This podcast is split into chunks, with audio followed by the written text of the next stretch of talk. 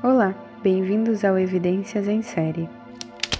Eu sou a Jéssica Ladef e estou gravando para você da cidade do Rio de Janeiro, onde fazem 25 graus e o sol está se pondo. Esse podcast descreve cenas fortes relacionadas à morte. Se esse conteúdo for um gatilho para você, por favor, sinta-se à vontade para parar agora. O episódio de hoje é uma história sobre devoção, sacrifício e nobreza. Vamos de volta para a rica nobreza russa. Daria nasceu em março de 1730 e tinha quatro irmãs. Ela se casou com Gleb Saltykov, que era capitão do regimento de cavalaria da Guarda Imperial Russa. A família dele era bem famosa e relacionada. O casamento com uma pessoa de família tão influente quanto Gleb trouxe a Daria muita pressão social e até estresse. E Daria não era uma mulher educada para isso, nunca aprendeu a ler. Daria e Saltkov tiveram dois filhos, Theodore e Nicholas, mas o casamento não durou muito, pois Saltkov morreu em 1756. Daria ficou viúva aos 25 anos. Com a morte de seu marido, Daria se sentiu ainda mais sobrecarregada com os filhos e duas propriedades muito importantes para cuidar. Quando não estava ocupada com a administração das posses, Dária, que era bastante religiosa, ocupava seu tempo em uma peregrinação anual a um ou outro santuário ortodoxo. Gostava de ir à cidade de Kiev, famosa por sua arquitetura religiosa. Essas viagens talvez eram motivadas por uma não vontade de estar em casa, pois assim que voltava, suas responsabilidades a cercavam e além das propriedades, ela tinha muitas pessoas para gerenciar. Agora é importante entendermos o contexto histórico da Rússia na época em que Dária viveu. Na época em que Dária viveu, as posses de um nobre eram medidas pela quantidade de servos que trabalhavam para ele. Os servos eram camponeses russos que viviam e trabalhavam nas terras dos seus proprietários. Eles deviam aos donos da terra trabalho e dinheiro, mas não eram tecnicamente escravos, pois podiam juntar dinheiro e comprar sua liberdade. A posse de servos se transformou em uma forma clara de consumo e estava totalmente fora do controle. Durante o reinado de Catarina Grande, os nobres mais ricos se orgulhavam de suas orquestras e balés de servos. Esses servos eram chamados de almas. Alguns anos antes do nascimento de Dária, um decreto imperial estabeleceu que os nobres não tinham a obrigação de tratar as almas como seres humanos. O tempo todo, nobres puniam fisicamente seus servos, muitas vezes usando um chicote russo de couro chamado knut. Isso era considerado aceitável, embora não fosse permitido aos nobres matarem os servos. Não havia lei que protegessem os servos. Assim, seus senhores podiam enviá-los para a Sibéria sem julgamento como também forçá-los a trabalhar em minas pelo resto da vida. E os servos também não podiam se queixar às autoridades, pois a queixa já era motivo para punição. Dária era obcecada por limpeza e gostava do chão muito limpo, quase intocado. Ela também era temperamental. O resultado dessa combinação não era bom. A visão de um chão inadequadamente limpo ou de um monte de roupa suja deixava Dária em um surto de raiva perverso. Ela pegava um pequeno pedaço de pau ou um chicote e começava a bater em qualquer garota que fosse responsável pelo trabalho. Dária não sabia quando parar. Não demorou muito para que seus vizinhos escutassem rumores horríveis sobre os servos de Dária. Dária trancava suas criadas em uma cabana vazia, deixando-as dias sem comida. Suas servas tinham manchas de sangue em suas roupas. Certa vez, os vizinhos ouviram dizer que uma carroça saiu da propriedade, carregando o corpo de uma criada. Quando espiaram dentro do veículo, viram que a pele da moça estava esfolada e que seu cabelo tinha sido arrancado. Os espancamentos fatais começaram em 1756, no mesmo ano em que Dária ficou viúva. A primeira queixa oficial foi registrada em 1757 e dizia respeito ao assassinato de uma mulher grávida chamada Anísia Grigorieva. Após bater na mulher até ela esfalecer, Dária chamou o padre local para que prestasse à mulher os últimos ritos. Ao chegar, o padre ficou horrorizado e se recusou a enterrá-la sem uma inspeção policial. A polícia levou o cadáver ao hospital, para uma autópsia e não fez nada sobre isso. A mulher morta tinha um profundo ferimento no coração e toda a extensão das suas costas estava azul e inchada. Quando o marido de Gregorieva apresentou uma queixa à polícia, Daria descobriu na mesma hora. Ela registrou uma contra-acusação, pedindo à polícia que não aceitasse o tal testemunho. A polícia escutou Daria e não fez nada sobre a queixa do viúvo. Quando o devolveram para Daria, ela o enviou para o exílio, onde ele logo morreu. Esse era o momento onde Daria poderia ter sido levada à justiça e evitado muitas outras mortes. Daria matou novamente, confiante da sua invulnerabilidade. Furiosa com seus servos por cada erro insignificante, por estarem em seu caminho, por serem sua responsabilidade.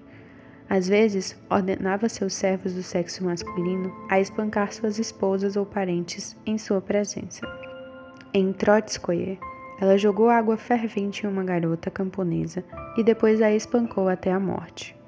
Dari matava principalmente mulheres. Uma vez botou fogo no cabelo de uma mulher e empurrou uma menina de uma escada de pedra. Embora seus cocheiros e criadas escapassem com frequência e denunciassem os assassinatos às autoridades locais, eles eram capturados e devolvidos a Dária, que os espancava e algemava.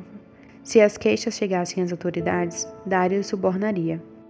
Ela mantinha um registro dos presentes que enviava a esses homens poderosos.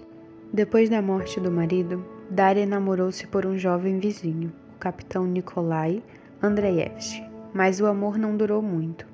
O casal se separou pouco antes da quaresma de 1762, quando Dária estava prestes a completar 32 anos.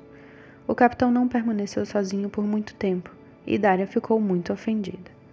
Dária mandou um de seus homens comprar 2 quilos de pólvora. A pólvora foi misturada a enxofre e embrulhada em um tecido de cânhamo. Ela ordenou que um de seus servos espalhasse discretamente a mistura inflamável ao redor da casa da nova mulher do capitão e que esperasse a chegada do capitão. Quando os amantes estivessem no interior da casa, o servo foi instruído a incendiar a propriedade, explodindo-os. O primeiro servo que ela enviou se recusou a queimar a casa e foi espancado por Dália. Ela tentou o mesmo com outros servos, que falharam e se recusaram. Por fim, os servos contaram um plano de Dália ao capitão, pois viram que essa era a única forma de escaparem. O capitão, ao saber dos planos de Dália, se dirigiu à polícia imediatamente. Dária se manteve serena e disse que não enviou os servos para o atentado e alegou estar doente na ocasião. Um servo de Dária, chamado William, que já havia perdido três esposas para as crueldades da senhora, e seu amigo Saville apareceram na cidade de São Petersburgo em abril de 1762, prontos para denunciar Dária. Eles levaram uma carta contendo uma acusação quase inconcebível que nos últimos seis anos Dari havia matado mais de uma centena de pessoas. A história deles soou escandalosa o bastante para chamar a atenção das autoridades de São Petersburgo, que encaminharam a denúncia ao Conselho de Justiça. De certa forma, esse caso surgiu no momento certo para Catarina a Grande. Ela estava tentando mostrar ao mundo que estava em uma nova era para a Rússia. Mas Catarina também estava sob muita pressão para lidar diplomaticamente com o caso.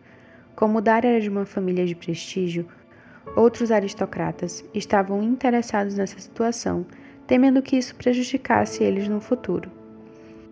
O número de mortes atribuídos a Dária havia disparado para 138. Devido ao interesse pessoal de Catarina no caso, as investigações contra Dária foram incrivelmente metódicas. Os investigadores conversaram com centenas de testemunhas cuidadosamente, confirmando cada alegação contra a nobre mulher. As testemunhas se lembravam dos nomes dos camponeses mortos e as datas em que cada um morreu. A posição de Dária sobre a acusação das 138 mortes foi: Eu não sei de nada, eu não fiz nada. Apesar disso, o conselho a considerou culpada de 38 assassinatos e suspeita do assassinato de outras 26 pessoas. Mesmo com o empenho de Catarina, Dária nunca confessou nada. Em 2 de outubro de 1768, em um decreto do Veredito Imperial de Catarina, Daria Saltikova seria levada a um andaime na praça central de Moscou, onde ela iria ouvir a sentença do Conselho de Justiça, que deveria ser lida sem mencionar qualquer nome da família de Daria Saltikova ou o nome do seu marido. Então ela seria trancada debaixo da terra pelo resto da vida. Em 18 de outubro, um domingo, uma multidão foi à Praça Vermelha para verem Daria Saltikova. Ao meio-dia, Daria foi levada para fora e amarrada em um mastro.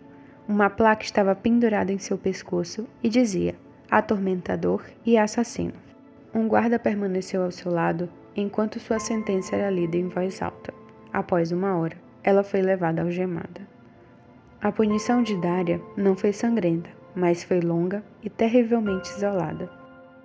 Ela foi colocada em uma cela subterrânea de prisão chamada Câmara de Arrependimento, acessada apenas por uma freira e um guarda zelador. Ela sentou-se assim por 11 anos. Além de comer e beber, ela tinha apenas uma atividade. Todo domingo, era permitido a ela sentar sob um túnel de ventilação que levava a uma igreja local. Assim ela podia escutar a liturgia. Dária aprendeu desde nova que era superior. Mesmo na sua amada igreja, ela provavelmente nunca foi ensinada que a servidão era errada. E assim, Dária carregou essa mentalidade ao extremo. Para ela, os servos não eram nada e eram formas de vida menores do que ela. Ela era valiosa, sustentada pela lei e mimada pela igreja, então ela poderia fazer o que quisesse com seus servos. Em 1977, Daria foi transferida para uma cela esculpida em rocha com uma pequena janela gradeada. Ela permaneceu presa por um total de 33 anos, até sua morte em 27 de novembro de 1801. Assim terminamos o caso de Daria Saltikova. O Evidências em Série é um podcast em formato de storytelling. As informações desse episódio foram retiradas de pesquisas pelo caso de Daria e do livro Lady Killers, da autora Tori Telfer. Obrigada por acompanhar o Evidências em Série. Se você gostou, compartilhe com seus amigos que também curtem casos e investigações. Abraços e até o próximo episódio.